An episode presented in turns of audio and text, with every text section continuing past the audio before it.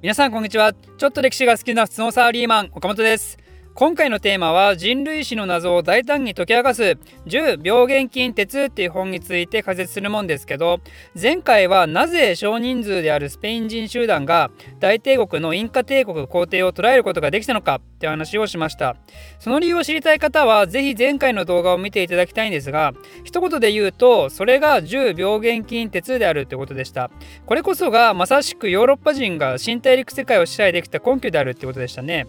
で今回の動画からですねじゃあその10病原菌鉄のアドバンテージを持ってたヨーロッパ人たちなぜ彼らこそがそれらアドバンテージを得ることができたのか。逆に言えばなぜ他の大陸はそれらを得ることができなかったのか。そのような問題に直結する根本的な因果関係をついに今回の章から見ていくことになります。ということで、えー、今回はこの10病原菌鉄の中で取り上げられる2つ目の謎食料生産にまつわる謎の中から食料生産と征服戦争っていう章を解説したいと思います。この章はですねまず本当に触りといいますか食料生産活動がどう征服戦争とつながるかっていう部分の全体像のお話になります。なんで今回の動画では正直そこまで深い話にはなりませんし結構短めの動画になる気がします。詳細編は次回以降たっぷりとって感じですかね。で実はこの10病原菌鉄ではですねこの食料生産にまつわる謎が一番ボリュームあってそれだけこの現代にまで続く人類の地域格差の根本になっているもんなんでしょうね。やっぱ食料だからね食料。人間飯食わないと生きていけないですからね。人類の歩みは常に食料に関する問題がつきまとってたわけですよ。ということで早速この章のお話を始めていきたいと思いますけどまず人類と食料の歴史をたどると人類の最初の最初700万年前ね類人猿から枝分かれして人類の層が現れた時ですね。その後すごく長い間この人たちは野生動物を捕まえたり野生植物を採集したりして食料を得てたわけですよ。まあ想像通りですけどね。でそんな中で食料生産に従事したり野生動物を飼いならしたり植物を栽培しだしたりとねそういうのが始まったのって今からほんの1万1,000年前の頃なんですよ。いやほんのっていうか1万年以上前かよって思うかもしれませんけど人類の祖が登場したのが700万年前ですからねそれを考えると1万1000年前なんてのはほんの最近のことですね人類史でいうと。で現代ではね果たしてどうなってるかっていうと人類の大半が野生のものではなく何かしら人の手によって生産されている食料を食べてるわけですよ。これってねすごいことなんですね本当に。699万年ほど続いてきていたあの狩猟生活っていう人類の伝統がついに完全に打ち破られようとしてるわけですよ。今あれですかね漁業の養殖でないやつぐらいじゃないですか？あの大量に野生のものを食べるのって。マグロとかカニとかね、まあ、よくわからんけど。あのベーリング海峡のカニ漁とかね。あれはまさしく現代の超 S 級ハンティングですよね。でまあそれはいいとして食料生産がいつ始まったのかっていうのは実際には地域によってバラバラでその食料生産がいつ始まったかのギャップこそがまさに後の地域格差を生み出す原因となってるんですね。なぜなら食料生産っていうのは効率的にカロリーを生み出していくことで人間はカロリーがあれば動けるしそして人口もどんどん増やすことができるわけですよ。で以前の動画でも説明したようにその地域や国の優位性を見る場合人口規模が競合となる地域と比べて多いかどうかっていうのが大事になってくるんでその人口が増やせる前提となる食料生産の発展はどのように地域ごとでなされてきたのでしょうかねっていうのは、まあ、人類史を分析していく上で非常に大事な視点であると言えるわけですね。じゃあ食料生産以外狩猟生活だって頑張ればカロリー増やせないのかっていうとやっぱ制約はあってそもそも野生の動植物って人間が食べるのに適してないことが多いんですよ。例えば樹皮のように人間が消化できないものとか一部のキノコ類のように毒があるものとかそもそも栄養価がそんなに高くないとか栄養価高いけど集めるの大変とかねあの虫とかね木の実も大体えぐみが強かったりして調理するのが面倒とか大型野生動物は人類よりでかくてそもそも危険とか倒してはいいけど結局生肉は寄生虫で食えないとか。なんかね人間って何食えばいいのって感じなわけですよ。初期段階だと、まあ、本当に猿とかチンパンジーとかゴリラとかそんなのと同じ感じだったんでしょうね。ちょこちょこってなってる木の実とか果実とかあとは虫なんかをちまちま食べたりね。って考えると少しぐらいのグループで行動するのはいいけど今みたいに何千何万っていう人が同じコミュニティで生活できないでしょ。市場生活じゃね。だって猿もゴリラもチンパンジーも野生で何万匹も同じところにいないもんね。どう見てもカロリー不足であるわけですよ。もし仮にグループ数増やそうとしても。で、あとはカロリーの問題の他にも、そもそもね、狩猟生活だと子供なんての一気に作れないんですよ。なぜなら狩猟生活っていうことは常に餌を探し回る旅をするわけなんで小さい子供をいっぱい連れてそんな歩き回れないわけですよ。せいぜい移動中は子供一人でもいたら限界であると。もう一人だけでも腕疲れちゃうよと。なんでその子供が大きくなって一人で歩けるようになった時ようやく2人目の子供が作れるわけですね。となると子供を産めるスパンがだいたい45年に一度ぐらいになるんで、まあ、それは人口も増えんわけですね。で続いてあの家畜の存在も重要ですね。家畜っていうのはどのように人間に貢献していくかっていうと、まあ、もはや皆さん知ってることと思いますがあえて説明をしていくと家畜っていうのは人間にとって乳や肉っていったカロリーを直接的に提供するだけでなくその糞が肥料になったりあとは重たい農具を引っ張って農耕の効率化を図れるわけですよ。つまりカロリーをもたらすと同時に人間の消費カロリーを抑えさせてなおかつ食物を生産できる仕組みを作るわけですね。でこのように食料生産が可能になった人々はどうなるかっていうと定住生活を始めます、まあ、当然ですねそこの土地を耕してそこにとどまることで食べ物が手に入るわけですから。そうなると毎日移動しながら生活する必要もなくなって子供をバンバン産めるようになります。多くの農耕社会において出産間隔は2年に1度って言われてるようですでこの農耕をすることによって今度は食料を備蓄保管することができるようになってその結果農耕に従事する必要がない人が登場してくるっていうのも、えー、前回まで説明しましたね。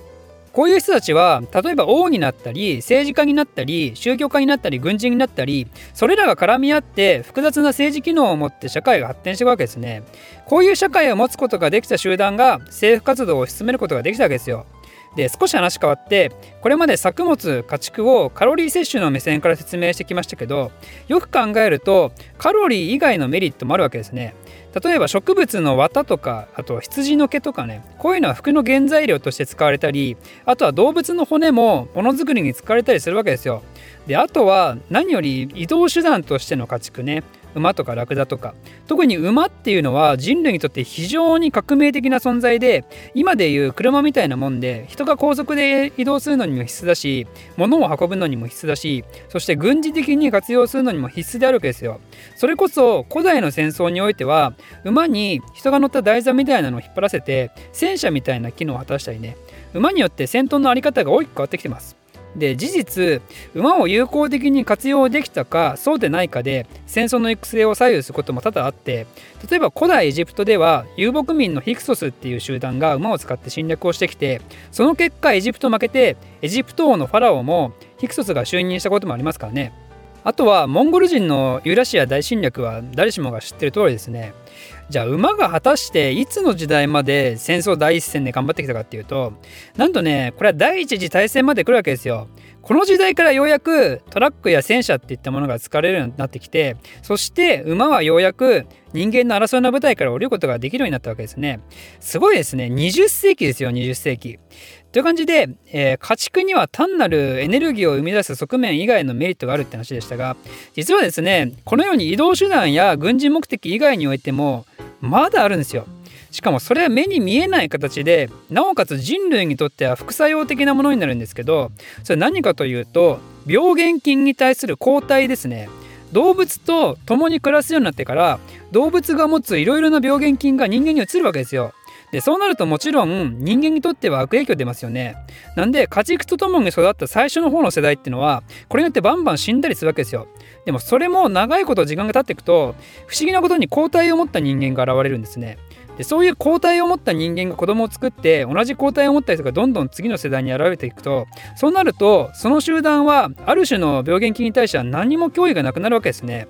でもその抗体を持っていない人たちつまり集団外の人からしたらこれら病原菌は引き続き脅威であり続けるわけですよね。その結果起きたのが例えばアメリカ大陸新世界での天然痘の大流行であって免疫を持ってない集団がものすごい勢いでその数を減らしていくようなケースが多々あるわけですよ。